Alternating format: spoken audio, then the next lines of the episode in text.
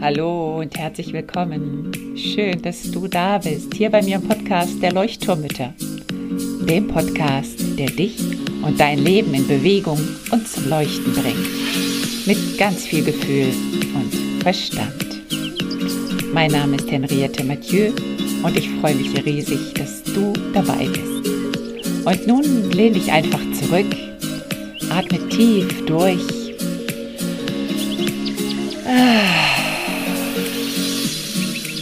Und entspann dich.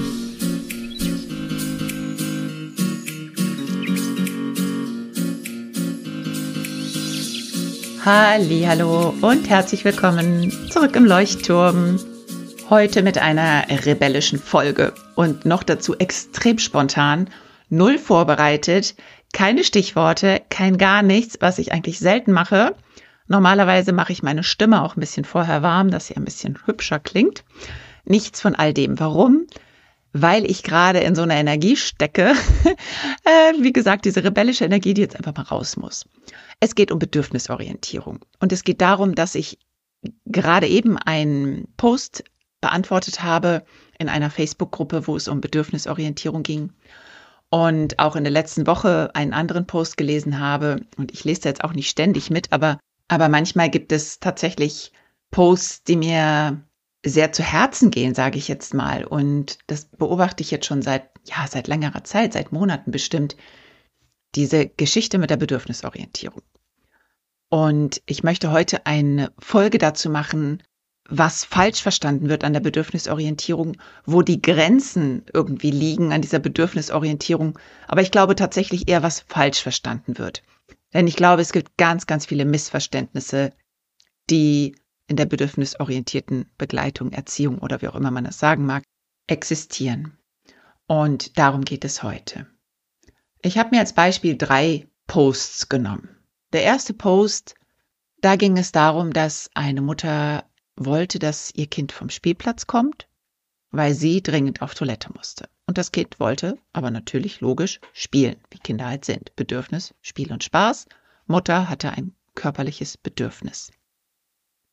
Und diese Mutter hat tatsächlich 45 Minuten gebraucht, um ihr Kind vom Spielplatz herunterzubekommen. Und nicht, weil das Kind ein großes Drama gemacht hätte. Nein, weil sie einfach das Bedürfnis nach Spiel und Spaß über ihr eigenes gestellt hat. Sie hat auf freundliche Art und Weise versucht, das Kind zu fragen, ob es jetzt bitte kommen könnte, und das Kind ist dem aber nicht gefolgt. Natürlich nicht, denn ein Kind lebt im Moment, lebt im Gefühl. Es fühlt sich gerade gut an, also möchte ich in diesem Gefühl bleiben. Das Kind hat noch nicht die Empathiefähigkeit, sich in die Mutter hineinzusetzen, oh, die müsste jetzt auf Toilette und deswegen gehe ich jetzt vom Spielplatz runter. Nein, das ist utopisch. Das können wir nicht erwarten. Aber wir können ganz klar in die Führung gehen und sagen, hallo, stopp mal, ich muss auf Toilette und zwar ganz schön dringend und ich möchte mir hier nicht die Hose machen. So, wir gehen jetzt runter vom Spielplatz und wenn danach noch Zeit ist, gehen wir zurück zum Spielplatz oder wenn nicht, dann gehen wir jetzt nach Hause. Und das entscheidet jetzt Mama. Und natürlich wird das Kind weinen. Natürlich wird das Kind einen Wutausbruch vielleicht haben und den darf ich begleiten. Auch das ist bedürfnisorientiert, die Wut zu begleiten. Ich sehe, dass du wütend bist. Du wolltest so gerne noch spielen. Ja, aber Mama muss jetzt aufs Klo und jetzt müssen wir gehen. Das ist ein Beispiel, wo ich merke, da ist ein großes Missverständnis, wo wir Mütter uns ganz oft viel zu sehr zurücknehmen, selbst bei körperlichen Bedürfnissen. Und das höre ich ja öfter. Ich kann nicht aufs Klo gehen, weil mein Kind gerade dies und jenes tut. Und natürlich, je nach Alter ist es tatsächlich schwierig. Und ich habe auch schon oft mit meinen Kindern gemeinsam auf der Toilette Zeit verbracht. Ähm, ja, das kennen wir alle und darum geht es auch nicht. Aber es geht um dieses ähm, ganz klare in die Führung auch gehen und zu gucken, welches Bedürfnis wiegt da gerade mehr. Zweites Beispiel. Eine Mutter erzählt von ihrer noch nicht einmal drei Jahre alten Tochter, die sich nicht wettergerecht anziehen möchte, sprich im Winter ohne Socken auf dem kalten Steinfußboden durchs Haus läuft, die draußen keine Jacke anziehen möchte, kein Pulli, wie auch immer. Nachts deckt sie sich auf und ist dann ganz kalt und die Mutter beschreibt eben, dass die, der Rest der Familie ihr die Schuld gibt an den Krankheiten der Tochter. Also sie hatte im Winter dreimal eine Blasenentzündung und sie hat jetzt eine Dauererkältung mit Fieber. Und sie fragt sich halt jetzt, wie das mit der Bedürfnisorientierung sei. Dass sie die Tochter halt eben frei laufen lässt. Wenn sie nichts anziehen möchte, dann darf sie ohne Klamotten rausgehen. Und jetzt fragt sie sich gerade, hm, die Familie, die beschuldigt mich, dass ich krank bin, äh, dass ich schuld bin an den Krankheiten. Und bin ich das denn wirklich? Und da merkt man so diesen, diesen inneren Konflikt in dieser Mutter, ist das jetzt bedürfnisorientiert? Weil es heißt doch immer, dass ich das Kind entscheiden lassen soll und dass das Kind schon selber merken wird, wenn es kalt wird. Und hier sage ich, also erstmal ganz aus meiner Erfahrung, meine beiden Kinder hatten das nicht. Die konnten das auch nicht. Also der eine spürt die Temperatur ein bisschen mehr als der andere. Aber wenn ich merke, dass mein Kind nachts aufwacht, sich aufdeckt und eisekalt ist am Nacken, am Hals, an den Füßen, an den Armen, dann finde ich, ist das ein Not, Zustand, dann muss da gehandelt werden. Und dann müssen wir in die Führung gehen als Eltern. Und hier in diesem Beispiel, finde ich, kommt gut dieses Missverständnis heraus, dass bedürfnisorientiert nicht heißt, dass das Kind zu jeder Zeit seine Bedürfnisse oder über seine Bedürfnisse ähm, entscheiden kann. Denn es gibt ein körperliches Bedürfnis nach Gesundheit und nach Sicherheit. Und dafür sind wir aber als Eltern auch verantwortlich. Nicht zu jedem Alterszeitpunkt, sage ich jetzt mal. Mit einem Achtjährigen kann ich da anders drüber sprechen als mit einem Zweijährigen. Bei einem Achtjährigen kann ich schon eher sagen, du hör mal zu, wenn du hier die ganze Zeit so barfuß rumläufst, dann habe ich Sorge, dass du krank wirst, weil die Bakterien und die Viren, die auf dich eintreffen, auf deinen Körper, es könnte passieren, dass dein Immunsystem dann nicht stark genug ist, um dagegen anzukämpfen. Das kann ich mit einem Achtjährigen besprechen, wenn er A weiß, was Bakterien und Viren sind, so ungefähr, und was das Immunsystem ist, und wenn er vielleicht auch schon die Erfahrung gemacht hat. Aber bei einem Zweijährigen kann ich definitiv nicht davon ausgehen, dass es die Konsequenzen für sein Verhalten bedenken kann. Denn das Kind lebt im Hier und im Jetzt und es lebt in seinem Gefühl. Kinder sind Gefühl, Emotion pur und nicht denken. Und deswegen kann ich einem zweiten, einem zweijährigen Kind noch so viel erklären und es wird es nicht verstehen, weil im Moment findet es einfach cool, so draußen herumzulaufen, weil das natürlich schöner ist, ohne wenig Kleidung. Und wenn das Kind gesund wäre, würde ich natürlich sagen, okay, dann ist es scheinbar super gut abgehärtet. Es gibt ja auch Kinder, die können mehr ab als andere. Aber wenn das Kind schon dreimal eine Blasenentzündung im Winter hatte und jetzt dauererkältet und mit Fieber ist, dann würde ich doch einschreiten und würde sagen, Moment mal, das Bedürfnis nach Sicherheit und Gesundheit, dafür muss ich mich jetzt einsetzen. Ich lasse ja mein Kind auch nicht auf die Straße rennen, weil es gefährlich ist. Eine Krankheit kann auch gefährlich werden. Eine Blasenentzündung ist ja auch kein Scherz. Und da merke ich so dieses Missverständnis. Nochmal auf einer anderen Ebene. Da geht es nicht um das Bedürfnis der Mutter, sondern da geht es darum zu schauen, es gibt Bedürfnisse, über die die Kinder selber noch nicht entscheiden können, weil sie einfach noch zu klein sind, weil sie die Konsequenzen noch nicht kennen. Und da müssen wir einschreiten. Da müssen wir ganz klar sagen, es ist kalt draußen, wenn wir rausgehen, ziehen wir eine Jacke an. Du darfst entscheiden, welche Jacke du anziehen möchtest, welche Stiefel du anziehen möchtest, welchen Pulli du anziehen möchtest.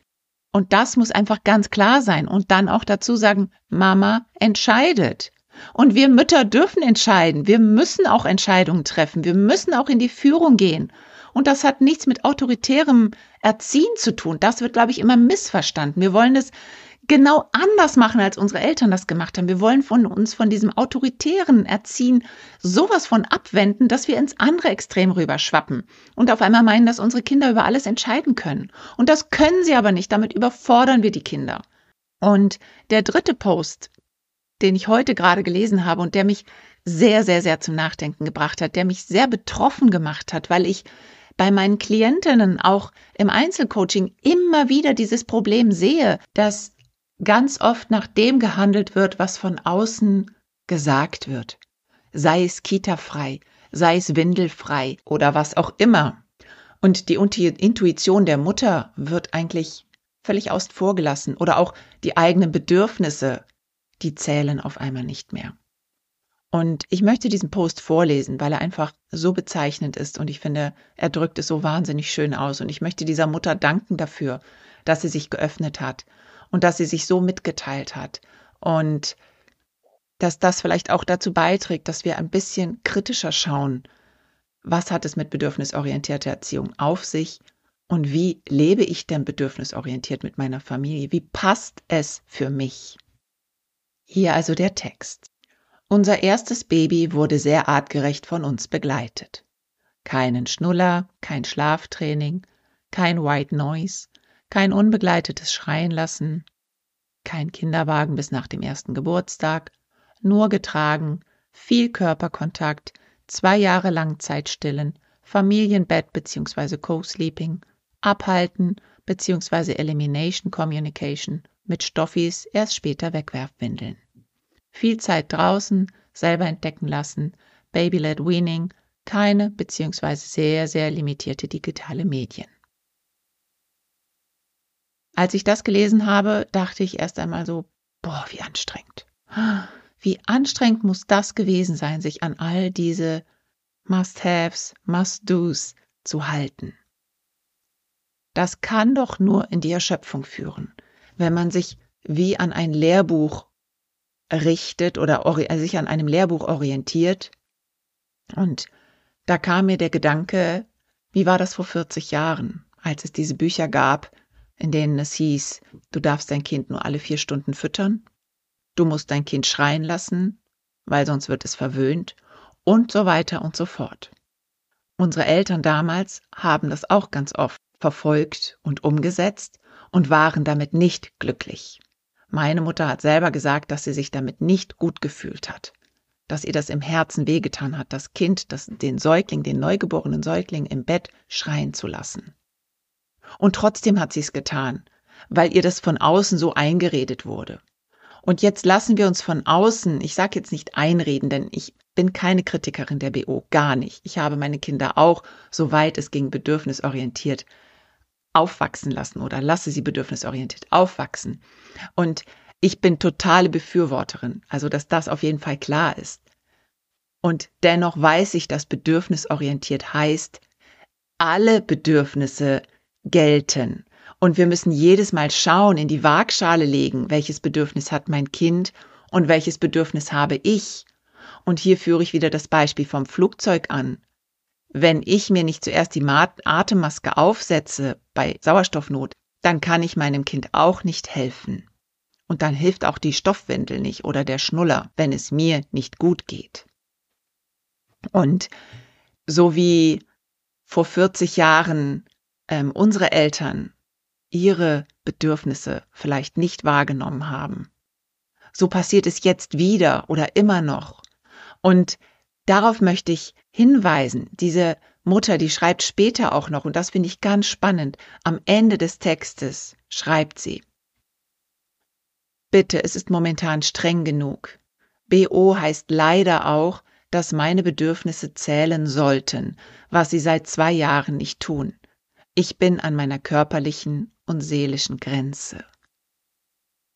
Und wenn ich das lese, da werde ich so traurig, weil ich dieser Mutter sagen möchte, was möchtest du denn glauben, das, was im Lehrbuch steht, oder das, was dir dein Herz sagt, oder das, was du brauchst?